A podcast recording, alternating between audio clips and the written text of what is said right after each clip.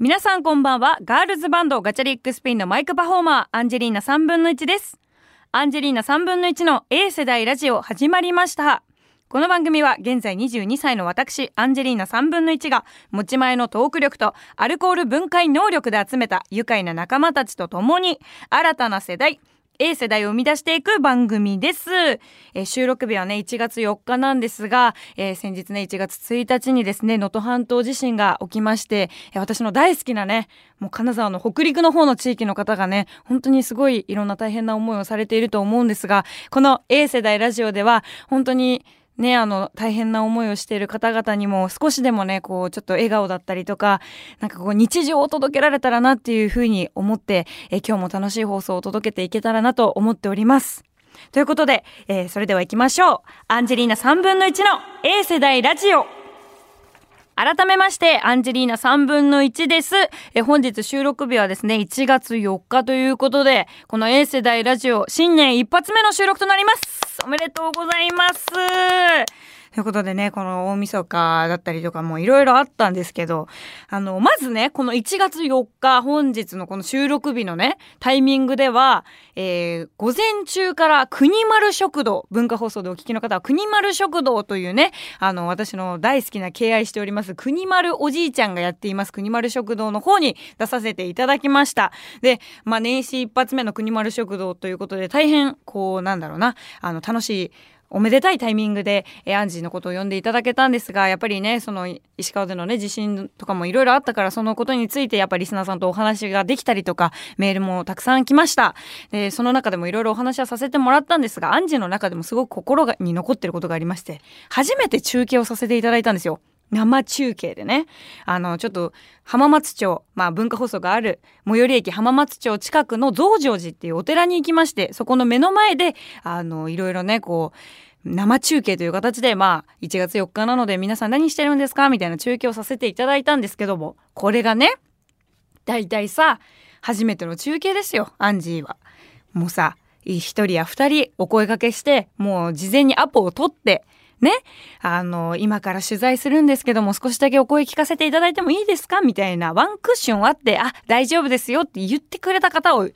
人や二人、まあ一組や二組、ストックしておくべきなんですよ。これが一切なかった。で、もうぶっつけ本番で、大丈夫、アンジュならいけるからっていう風に、国丸食堂のディレクターの天貝さんが、いや、言っておいで、言っておいで、大丈夫、大丈夫。まあでもね、あの、この中継で一番大事なのはね、あの、めげない心だから、みたいな感じで言われまして、えー、本当かな、大丈夫かなと思ったら、ものの見事に断られまくりまして、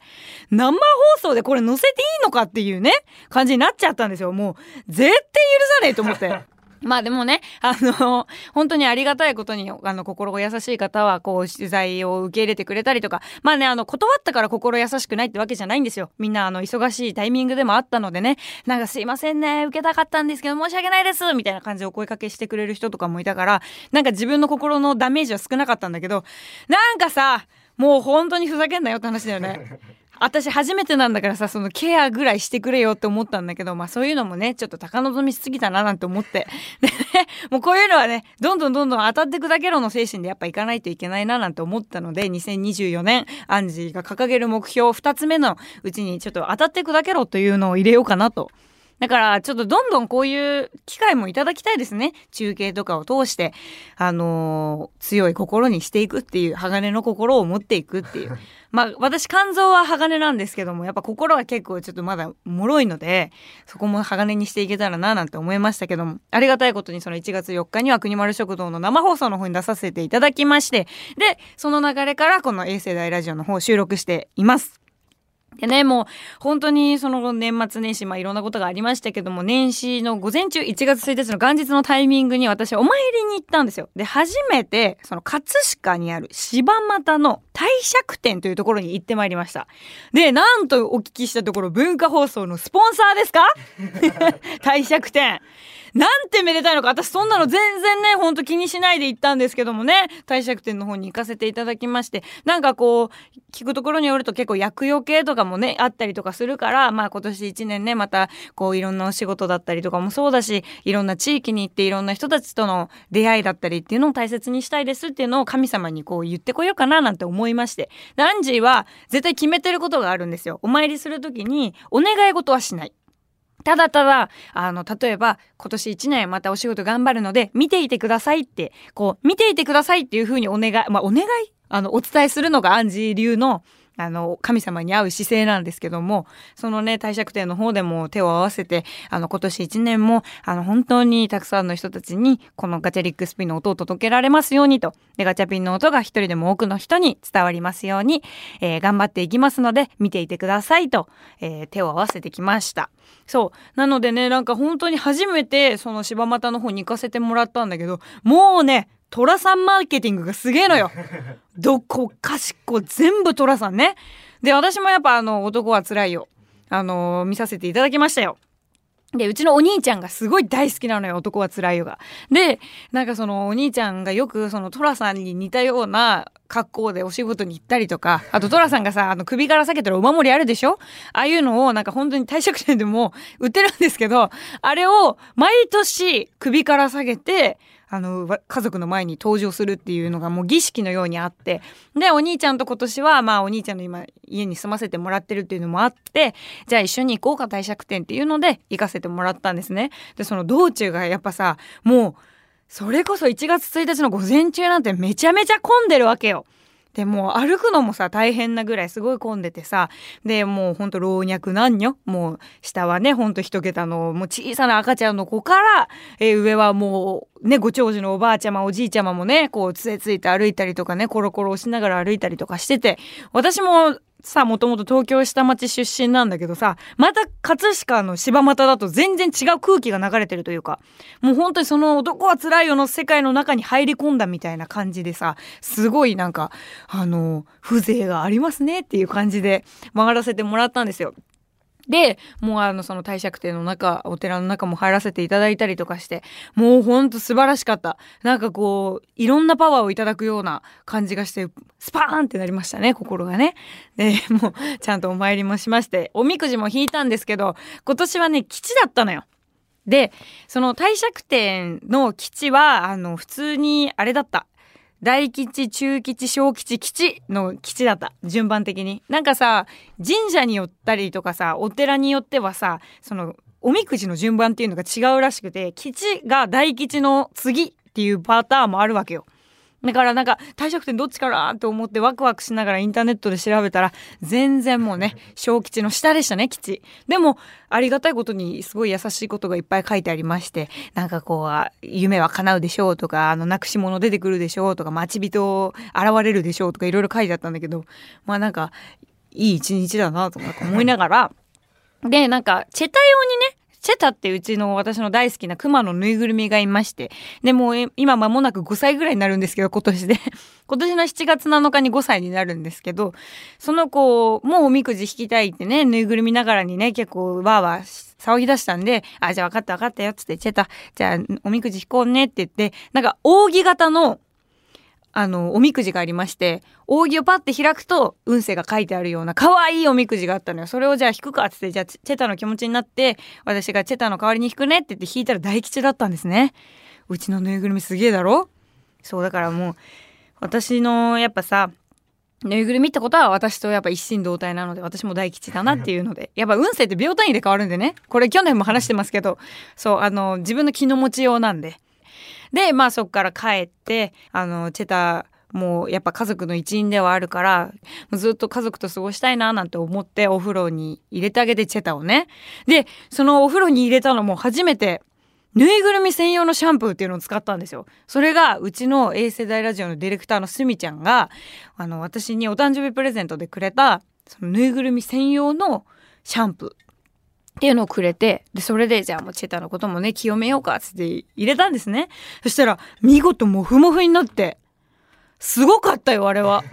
でそのぬいぐるみ用のシャンプーともう一つブラシもくれたんだけどそれでブラシ毛並みに整えたらさもうモフモフになって新品かなこいつって思うぐらいすごいモフモフになったからもうその日にシャンプーとトリートメントのセット買いましたまた。そうだからねうちのねクマのぬいぐるみたちあの全全部で合計5匹いるんですけどその子たち全員お風呂に入れたりとかして、えー、年末年始は過ごしてたんですけどそのうちのねクマのぬいぐるみのチェタくんねあのずっとお洋服着てるんですよ。でパーカーは私が自作したものなんだけどあの靴下とボトム？ボトムは市販のものを使ってるんですね。で、その靴下がファミリアっていう、まあもしかしたらお子さんいる方だったら知ってるかもしれないんだけど、その子供用品扱ってるお店があって、で、その中でも結構高級なのよ。ファミリアって。ちょっとお高い、ね、でも質のいいベビー用品を扱ってるお店がありましてでなんかそのチェタがもともと履いてた靴下ってそのファミリアで買った靴下なのよ白のポンポンがついてる靴下なんだけどでそれがあの毛玉取りで毛玉を取ってたらそのまま刃物に巻き込まれちゃって穴がビリビリに開いちゃったからもうこれはやばいってことになって大晦日のちょっと前に買い替えよう靴下をっていうのでファミリアに行ったんですよまた。でその高島屋みたいなとこに入ってんのよファミリアって。でその高島屋みたいなところに一人で行ってベビー用品店でこういろいろ見てたの。で売ってたの。でそのチェタの足のサイズっていうのはその生後まだ生まれて間もない子から3ヶ月までの足のサイズのこの靴下じゃないとチェタにはブカブカすぎちゃうのよそうだからそのファミリアでまたあの生後0から3って書いてある表記のあの靴下を探してて見つかったんですねでもそのなんか靴下1個だけ買うのもさ、あれじゃん、ちょっと。なんかファミリアまで来てこいつケチってんのとか思われるのも嫌だし、だからもう1個同じ、あのその種類の靴下の色違いを買ったんですよ。でもやっぱ靴下2個だけも、なんか恥ずかしいなみたいな。だからなんかその、ファミリアとかでよく売ってる、その、なんか除菌シートの蓋みたいなのがあるのよ除菌シートにポンって蓋貼ってなんか乾燥しないようにするような蓋みたいなのがあってそのクマちゃんがすごい可愛いからじゃあなんかもうまあお子さんいるわけでもないから申し訳ないんだけど、まあ、その3つぐらいは礼儀として買おうかなと思ってでそのままこうレジに持ってったんですねそしたら「いらっしゃいませ」って言ってまあ綺麗なお姉さんがね言ってくださって、あの、じゃあ、あの、これお会計していきますね、みたいな感じで。で、お支払い方法どう、いかがなさいますか？みたいな感じで言われて、あ、じゃあ、ちょっとすいません。あの、私の得意なビザデビットカードで、つって。もうそれはあの、口座引き落としだから、あの、自分の残高分でしか引かれないから、もう、怖くないのよ。後々。で、そのビザデビットカードの方でお願いしますって言って、ああ、かしこまりました、みたいな。あの、ご自宅用ですか？って言われて。で、もね、クマのぬいぐるみに履かせようとしてる靴下ですから、自宅用でお願いしますって言ったら、あ、かしこまりました、みたいな。お子さん用ですか？って言われて。いや、待って、これ、これは、いや、違いますって言ったら、なんか変態みたいに思われるの嫌だなと思って。でも違うんだよ。私はクマのぬいぐるみに履かせようとしてるからね。なんだけど、いや、違いますって言うのもなんか酷じゃん。だから、あ、そうです。あの、子供用です。みたいな感じで言ったのよ。そしたらなんと、続いての質問。月齢の方は、どれくらいなんですかって言われた瞬間にもう私もう、もう、サブイボタって、どうしよう。待って。って思って、この、月齢の方はって言われたその一瞬でいろんなことを考えたの。え、なんか、とりあえず、まだ、あの、お腹も出てる感じじゃないから、いや、あの、先日検診行って、まあ、あの、妊娠してますみたいな、まだ3ヶ月ですとか、なんか2ヶ月ですみたいな感じで言おうかなみたいな。いや、でもなんか2ヶ月で妊娠のあれ出るってなんかおかしいよね。え出るかな？わかんない。でもわかんねえなとか思って。でも、なんか嘘つくのもなん違うしって思って、いろんなことが駆け巡るのよ、頭の中で。でも、なんか、今、ご自宅用、お子さん用まで言って、なんか自分がいないみたいな感じになったら、これ何ってなるよなと思って、うーんって思って、2秒ぐらい間が多分あったんだろうね。体感私1分ぐらいに感じたんだけど、すごい。その瞬間にアンジーが言ったのが、兄の子よです。あ、そうだったんですねみたいな。ああ、免れた免れたと思って、あ、お兄様のね、お子さんだったんですねみたいな感じで言われて、ああ、なるほどみたいな。そうで、なんか、なんかラッピングしてないのもさ、なんか変じゃん。お兄ちゃんの子であろうが。だから私なんかそういうのもいろいろ考えたら、なんかね、あの、この後もちょっといろいろプレゼントとか冷たくて、なので、あの、ちょっとバラでもらおうかなって思ってみたいな、なんか謎の補足を自分で勝手にし始めるわけよ。そしたらもう、あ、なるほどみたいな、いいですね。なんかお子さん、よかったよかったみたいな。なんかあの、無事にね、あの、ご安産、なんかこう、祈願してますよ、みたいな感じですごい言ってくれて、ありがとうございますって言って、もう一目散にファミリアのレジから離れたくて。で、もう速攻も、もう高島屋から出たんですけど、本当にね、あれやだね。聞かれるの。あの、いや、もちろんすごいお祝いしてくれてるんだと思うんだけど、なんかさ、あの、ちょっと申し訳ない気持ちにもなっちゃったし、熊のぬいぐるみ専門店とかあったらいいな。熊のぬいぐるみ専用の、なんかこう、体に合うような、ね、5歳ですって言われなかった。そうだね。言えなかったし、言われなかったし。うん。で、5歳にしてはちっちゃいのよ、あの靴下がね。そうだから、あの、すごい恥ずかしい思いをちょっと大晦日したんですけども、まあうちのね、このチェタもね、無事新しい靴下になりまして、新年を迎えることができて、で、まああの、こういう風に過ごさせていただいておりますということで、でね、まあね、ちょっと最近すごい思ったのよ。なんかあの、その柴又で帝釈天行った時にもうすごい思ったんだけど、やっぱりそのお兄ちゃんたちと行ってるから車で移動してて、で、大体さ、もうあんな観光地みたいなところになっちゃうとさ、もう荷物とかもさ、持ってるのあれじゃん。だからもう手ぶらで行こうと思って、私携帯しか持っていかなかったのよ。で、他の荷物は全部車に置いていったんだけど、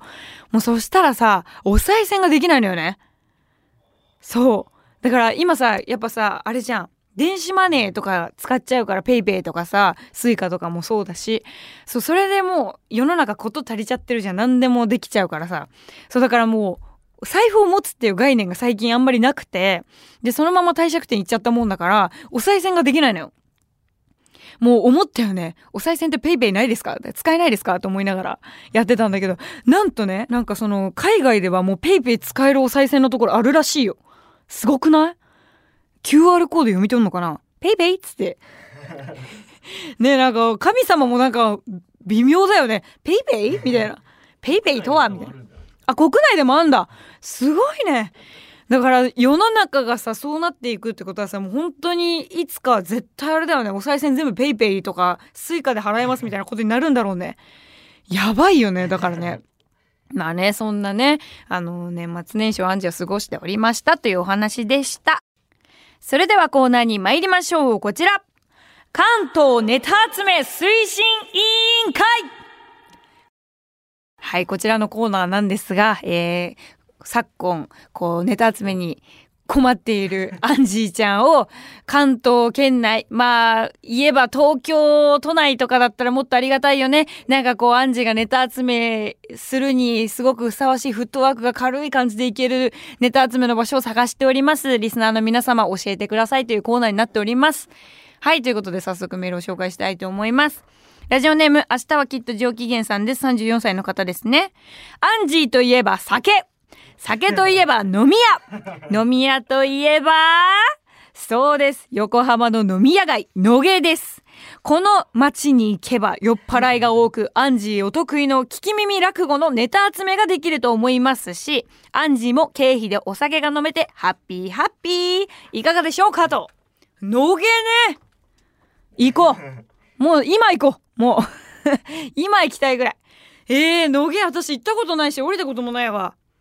焼き鳥パンの。やばい。なんかあのアンジーもさ横浜の方ってあんま飲んだことなくて実際。なんか友達が湘南の方に住んでるから湘南の方まで行ったりして飲むとかはあるんだけど横浜ってなんかさおしゃれじゃない？高そうやん店全部。まあでも野毛ってなるとまたちょっと違うのかな。なんかあれなのかな？東京の中でもさ六本木だと高いよみたいな。でも新宿だとちょっとこう、まあ高い店もあるけど、頃はいい店もあるよみたいな。めっちゃいいんだ、野毛。野毛行こうよ。いつするロケ、野毛ロケ。1月中に野毛ロケしようと思います。なんかこれおすすめのあれあるのかな？なんかちょっと、なんかこう飲み屋だったりとかもそうだしさ、いや、ここは焼き鳥が美味しいですよとか、ここはなんかおでんが美味しいですよとか、あれば教えてもらいたいななんて思うんですけど、やっぱちょっとね、そう、聞き耳落語まあ、もうなんか聞き耳開くこと私の文在で言っていいのか分かんないんだけどさ、もう落語のね世界に結構お友達が多すぎちゃって落語って言っていいのか分かんないんだけどあの結構人気なんだよこの A 世代ラジオの中でも。聞き耳落語ネタ。アンジーが街で出会いましたみたいな人たちね。そうだからちょっとやっていきたいね野毛で。野毛編。あっと野毛編。行こう！1月中な行きましょう。ラジオネーム半蔵さんからです。え私のおすすめはキリンシティ八重地下店です。ビアホールかよって思うかもしれませんがえビールの味は注ぎ手で決まるんです。人が変われば味も変わるんですよ。なぜならキリンシティはドイツ伝統の3度注ぎで仕上げるから。ぜひ人に代わってもらって飲み比べてみてください。八重地下店には腕利きが揃っているのでおすすめなんです。飲むのはハートランドではなくキリンマイスター。サイズはレギュラーを指定します。食べ物は旬の野菜からエゾジカのステーキとしまなみリーフとジャコのサラダをおすすめします。エゾジカのステーキは何もつけずに食べてみてください。ビールも料理も美味しいのですが、この店に通う常連も癖者ばかり。店員さんたちにインタビューしてみてくださいと。酒ばっかだな。全然いいけどね専門専門的職業だからさいいんだけどさ。いやこれほんとそうなのよ。マジで注ぎ手によって全然違うの。これ瓶ビールでもそうなんだけど私この前ね友達に怒ったんですよ。同い年の友達がね。あのまあなかなかね22やそこらで瓶ビールとかまあジョッキでもビール飲むことあんまいないんだけどなんかこうまあみんなでね、こう流れでビール飲もうってなった時に、瓶ビール注ぐってなった時に、もうものすごい泡がもう半分ぐらいを占めちゃったりとか、あと全然泡が入ってないとかっていうのがあって、で、私がちょちょちょ、それさ、ビールの注ぎ方が下手すぎるわって言ったの。そしたら、え？っつって、何下手ってって言われて。で、そのビールの注ぎ方だと、美味しいもんも美味しくなくなるぞっていう話をしたのよ。そしたら、どういうことって、瓶に入ってるお酒は同じだし、注いだところで同じ味にしかならなくないみたいな感じで言われたから、もう私ね、卓のテーブル叩いたよね。優しめに。ドンっつって。お前バカか？つって。ビールっていうのはな、愛を込めなきゃ全然美味しくないんだよって。あと泡の比率。これもすごい大事なんだよ。わかるかっつって。で、もう大体はな、コップにな、こう斜めにコップをして、で、そのコップの側面に沿わせてトクトクトクトクって入れんのよ。で、最後にかけて徐々に、この注がれてる方も気を抜くなよっつって、だんだんだんだんビールのこのグラスを立ててって、もう連携ですから。これ二人三脚と一緒ですからね、ビールの注ぎ方っていうのは。で、こう、お互いが、あ、いいさじ加減だなと思ったらグラスを立て始めて、で、もう一人の注ぎ手の方は、ビールの瓶ビールの位置をだんだん高く上げる。これにより、だんだんだんだんと、泡が深まってくる。で、これ初めの方はね、泡の方が粗いんですよ。瓶ビールでもそうだし、それビールサーバーでもそう。だから、ビールサーバーで入れる際は絶対に淡い、あの、粗い泡、淡いじゃない。粗い泡の方は一回捨ててください。そっから綺麗な泡を入れない限りは、美味しいビールにはならない。これが安い居酒屋だと大体粗いんだよ、泡が。でもいいの。あの、冷たさ。そういうところでは味を求めてない。もう、ビールそのものの冷たさっていうのを堪能するために私たちは飲んでるから。ただ、もう本当にね、あのー、先日ね、私もね、うちの美人社長と行かせてもらったんですよ。もう去年の夏か秋頃に、あの、銀座のね、ライオンビール。行ったんですよ。あそこはやばいぞ。比率もえぐい。しかも、席から、ビールサーバーから席までの位置を把握して、で、どれぐらいの量だと泡がちょうど良くなっていくか、ビールがいい味になっていくのかっていうのを全部計算されてるから、席に着いた時にジャストにうまいビールが飲める。わかるか？これなんですよ。で、その22やそこらのさ、友達と飲んだ時にさ、それを熱弁したらさ、え、何めんどくさじゃあお前が注げよみたいになって。じゃあお前鼻から瓶ビールを手に取るなって思って。分かってもねえやつが、とりあえず注ぎますじゃねえんだよって思って、こっちはうまいビールのために頑張って仕事してんだからよって思いながらいましたけどもね。いやー、キリンシティ八重地下店ですね。今、本題はこちらですから。いいね。エゾジカのステーキだって。鹿ってジビエとはちゃうの？ジビエじゃないですか。ジビエだよね。私さ鹿のさしゃぶしゃぶ食ったことあんだよ。めちゃめちゃうまいぞ。めっちゃうまい。いや私ジビエでねもう一個話あるんだけどね。あのラクダを前食べたの。去年ねあの、ラクダの肉をね、あの、ちょっとタレとかで味付けした焼いた串を食べたことがあるんだけど、なんかさ、みんなの中でさ、いや、ちょっと待って、ラクダって何？ってなるやん、普通に。で、私も警戒心が結構あったんですよ。ラクダとはみたいな。で、なんかあの、やっぱコブがすごいごついイメージがあるからさ、なんかああいうところ食べるのかなと思ったら、ラクダのコブの部分ってもうほぼ水しかないんだって。ほぼもう8割方水分らしくて。で、食べるのはまあ普通に本当にさ、のすね肉だったりとか、ね、そういう部分を食べるっていうので、で、その、食べたんですよ。美味しかったの。ものすごい美味しかった。食感はちょっとハラミっぽいブニって感じはあるんだけど、生臭くなかったんだよね。そこのお店の味付けが本当に美味しかったのかわかんないんだけど、すごい美味しくて、もうすごい感動しちゃって、いや、いいなと思ったんだけど、ジビエってほんとさ、匂いに結構私は左右されちゃうタイプだから、これはでもちょっとエゾ時間のステーキは結構気になる。で、このね、しまなみリーフとジェコのサラダも美味しそうだね。これじゃあロケしに行きましょう。ありがとうございます。これ、関東ネタ集め推進委員会は引き続きね、1月から2月のメールテーマになっているので、えまだまだ送ってきてもらえたらと思います。ありがたいことにお便りたくさん届いているみたいで、引き続き募集しております。各コーナーへのメールは受付メールアドレス、アンジーアットマーク JOQR.net までお願いします。アンジーはアルファベットで ANGIE です。メールの件名にコーナー名を書いてお送りください。アンジェリーナ3分の1の A 世代ラジオそろそろエンディングのお時間が近づいてきました。ということで先ほどね、関東ネタ集め推進委員会の方で紹介させていただいたメールなんですが、ちょいちょい漢字が間違っていたりとか、イントネーションが間違っていたところがありました。